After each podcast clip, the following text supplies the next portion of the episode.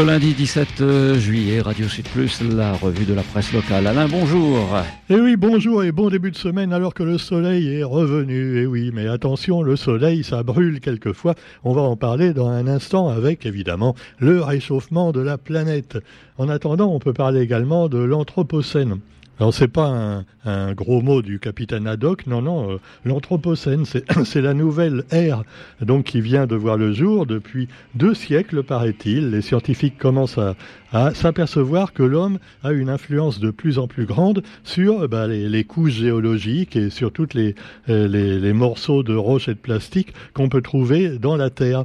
Donc, euh, a-t-on quitté l'ère de l'Holocène, débuté il y a seulement 12 000 ans, pour entrer déjà dans l'Anthropocène Les scientifiques sont réunis en congrès, voilà, depuis le 11 juillet, pour discuter de la question. Et on peut dire que bah, les scientifiques en question, ils essaient de faire en sorte que les gens respectent mieux la planète, parce qu'il y a beaucoup de gens qui en tiennent une couche là-dessus une couche géologique, bien sûr. Les dépôts sédimentaires qu'on trouve en particulier dans un lac euh, du Canada montrent que finalement, bah, voilà, il y, a des, y a des couches qui sont totalement euh, humaines, euh, qu'elles soient radioactives, des déchets atomiques ou alors de plastique. Et puis bah, également dans l'actualité, le réchauffement donc de la planète. Et chez nous, évidemment, on le sent pas trop en ce moment puisque c'est l'hiver.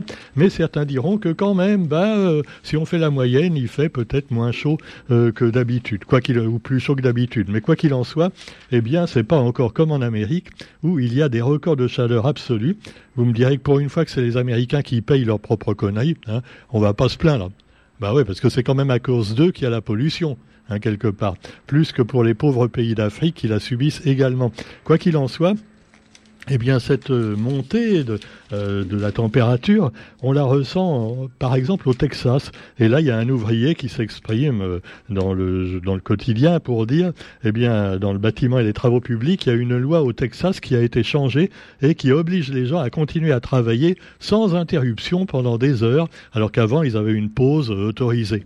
Alors évidemment, ça devient de plus en plus dur au Texas, oui, mais c'est pas seulement les Noirs. Hein. Non, non, c'est pour tout le monde. Pareil. Alors cela dit, euh, de toute façon, au train où ça va, bientôt, hein, si ça peut rassurer tout le monde, on sera tous noirs parce qu'on sera grillés totalement.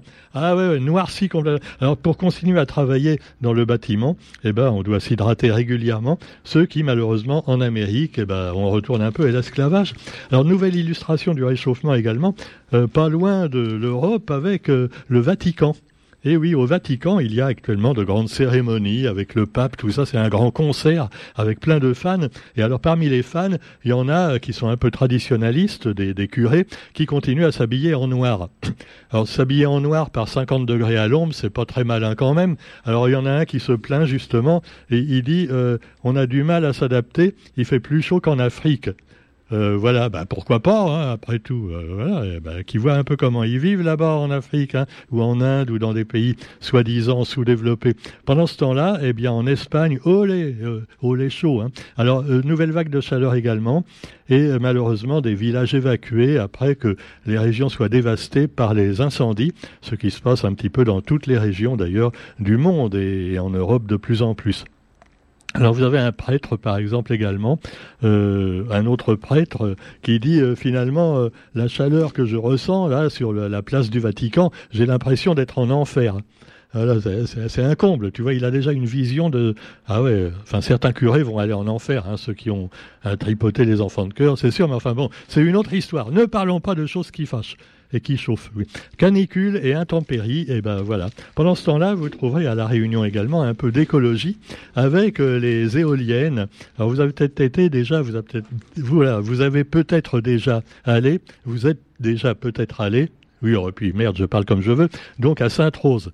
Vous connaissez Sainte-Rose Là où il y avait autrefois le maire Michel Vergoz voilà, qui est maintenant reconverti à la droite de la droite. Non, non, pas de politique non plus, attention on ne parle pas religion ni politique. Hein. On fait de l'humour, mais sur des choses, euh, voilà, légères. Bon, alors à légère, les 23 éoliennes de Sainte-Rose vont être démantelées. Ça a déjà commencé pour être bientôt remplacées. Ah bon? Attends, les éoliennes, bon, c'est vrai que ça faisait pas très joli dans le paysage quand on était dans les hauts de Sainte-Rose, dans la forêt, on voyait sur le près de la côte, eh bien toute cette rangée d'éoliennes, mais quand même, il paraît que c'est meilleur pour l'écologie que bah, les trucs euh, qui polluent. Alors ça pollue quand même un petit peu parce que les éoliennes, pour les faire fonctionner, eh évidemment, il faut des matériaux, hein, euh, du fer, du plastique, et puis des batteries. Eh les fameuses batteries. Alors les phases de démantèlement maintenant, au bout de 20 ans. Alors au bout de 20 ans, il faut tout démonter et tout recycler. Enfin, ce qui est recyclable. Hein.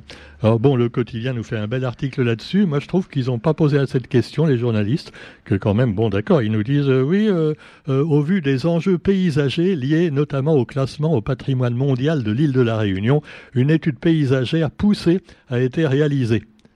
Voilà, oui, mais encore. Alors euh, oui, c'est ce qu'a expliqué le service de presse de l'entreprise il y a deux ans.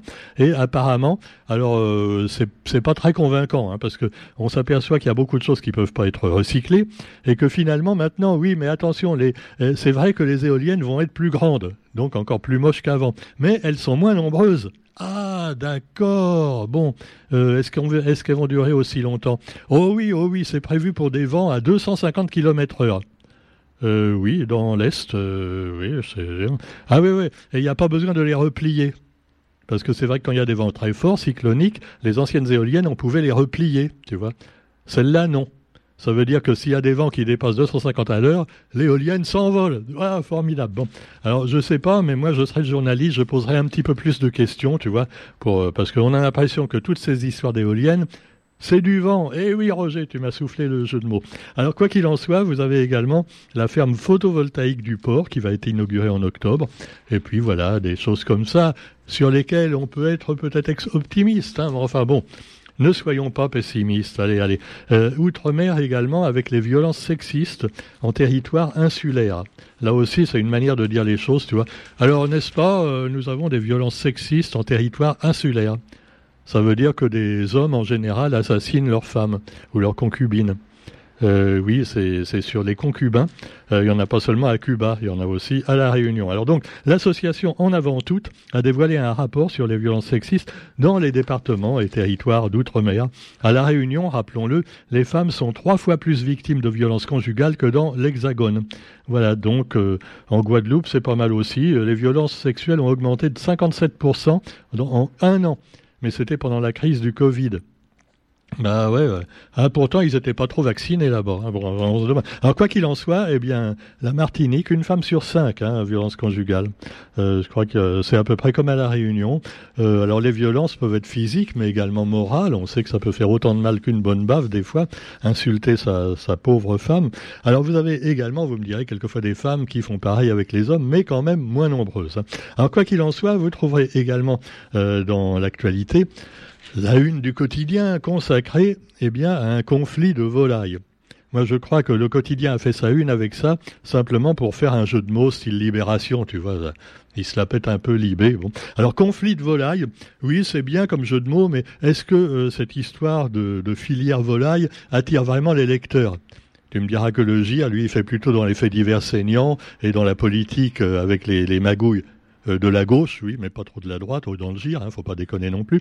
Ils vont pas embêter leurs propres copains. Donc cela dit, euh, oui, mais le quotidien, lui, c'est des trucs économiques, euh, un peu chiants, tu vois, pour pour le lecteur en général. Non, mais c'est objectif en même temps. Et c'est vrai que ce conflit de volaille peut se retrouver dans votre assiette. Hein. Alors le préfet Jérôme Filippini exhorte les membres de la filière agricole réunionnaise, la plus importante de tout, l'outre-mer, hein, à dépasser la lutte fratricide et les dissensions internes qui risquent de mettre en péril la filière avicole en question. Il exhorte les membres. Euh, ça me rappelle un peu le gouvernement, tu vois, quand, quand il fait des lois, des décrets, euh, tout ça. Quand c'est pour les pauvres euh, et les, les classes moyennes, c'est exigé, hein, c'est des lois, voilà. Tu peux pas transiger. Par contre, quand c'est pour les patrons, il exhorte. Hein. Vous devriez faire ça, ce serait mieux quand même. Euh, euh, à propos d'Emmanuel Macron, eh bien oui, euh, lui, j'ai entendu, il a reparlé hier, pas pour parler de tout ça, mais pour rendre hommage à Jeanne Birkin, qui, vous le savez peut-être, parce que maintenant on ne parle plus que de ça, dans les médias, Jane Birkin, icône nonchalante, comme la qualifie le quotidien, qui est décédée à 76 ans. On sait qu'elle était euh, malade euh, depuis déjà pas mal de temps. Et voilà, c'est pas une surprise, mais en tout cas, c'est quand même euh, très triste. Quand on y pense, et bon, alors là, Emmanuel Macron, elle lui a rendu hommage.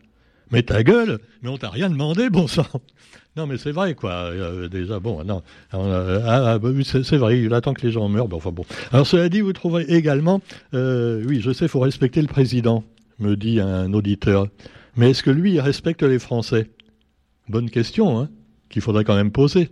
Hein euh, moi, je ne le sens pas. Enfin, quoi qu'il en soit, allez, puisqu'on parle un petit peu de, on peut parler aussi des bavures policières, mais franchement, euh, là, à la Réunion, il s'est passé un petit truc qui est relaté par l'info, où une voiture a été poursuivie par la police hier à Saint-Denis et a causé un accident et a blessé donc des innocents qui arrivaient en face.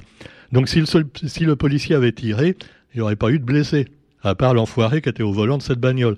Euh, non, mais non, ça c'est facho ce que je dis, je reconnais. Non, non, faut pas exagérer non plus. Non, mais c'est quand même difficile, tu vois, parce que voilà, tu arrêtes pas la voiture, t'as pas le droit même de le menacer, le mec, tu vas même tirer dans les pneus parce que tu peux tirer à côté. Et, oui, il y a des balles perdues quelquefois. Donc, il faut le laisser filer. Voilà, pas courir après surtout, hein, le laisser filer. Et alors là, apparemment, les policiers ont couru après la voiture, et c'est ça qui a causé l'accident. Voilà, c'est de la faute des policiers. Ben. Non, mais attendez, déconnez pas non plus. Alors cela dit, eh bien, vous trouverez également puisqu'on parle de bagnole, je ne euh, sais pas si ça va arranger les choses, mais bientôt il y aura plus de conducteurs sur les voitures. Parce qu'à San Francisco, par exemple, on a déjà des robots taxis. Ce sont des voitures euh, automatiques. Hein, euh, tu appelles le taxi, il vient, il n'y a pas de conducteur. Alors tu cherches le conducteur partout, si, ah si tu de ton trou perdu, tu dis, bah alors oui les conducteurs, euh, non c'est moi, je suis une voiture robot, je vais vous conduire à destination, donnez-moi votre destination. Et alors là, euh, il y a des petits malins euh, qui n'aiment pas apparemment voilà les, les robots taxis, et eh ben ils ont trouvé un système qui pour les empêcher de rouler. Alors la nuit, c'est des militants qui s'amusent à désactiver les robots taxis la nuit. Alors on voit la voiture robot taxi qui est entourée par des petits sauvageons comme ça, ils mettent un truc dessus, tu vois, qui parasite euh, l'ordinateur de la voiture, et la voiture, elle reste en plein milieu de la route, euh, elle peut plus rouler. Voilà, alors les voitures autonomes, euh, il paraît que c'est l'avenir, mais bon, est-ce que c'est au point? C'est une autre histoire, c'est comme les voitures électriques, eh ben oui, eh oui.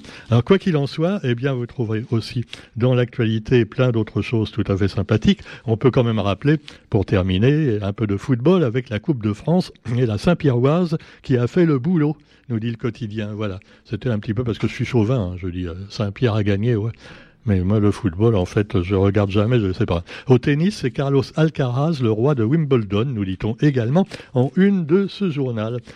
Voilà, bah sur ce, on vous souhaite quand même une bonne journée, malgré les nouvelles pas toujours très bonnes et en tout cas assez chaudes. Et on se retrouve quant à nous demain pour la revue de la presse sur Radio Sud Plus. Salut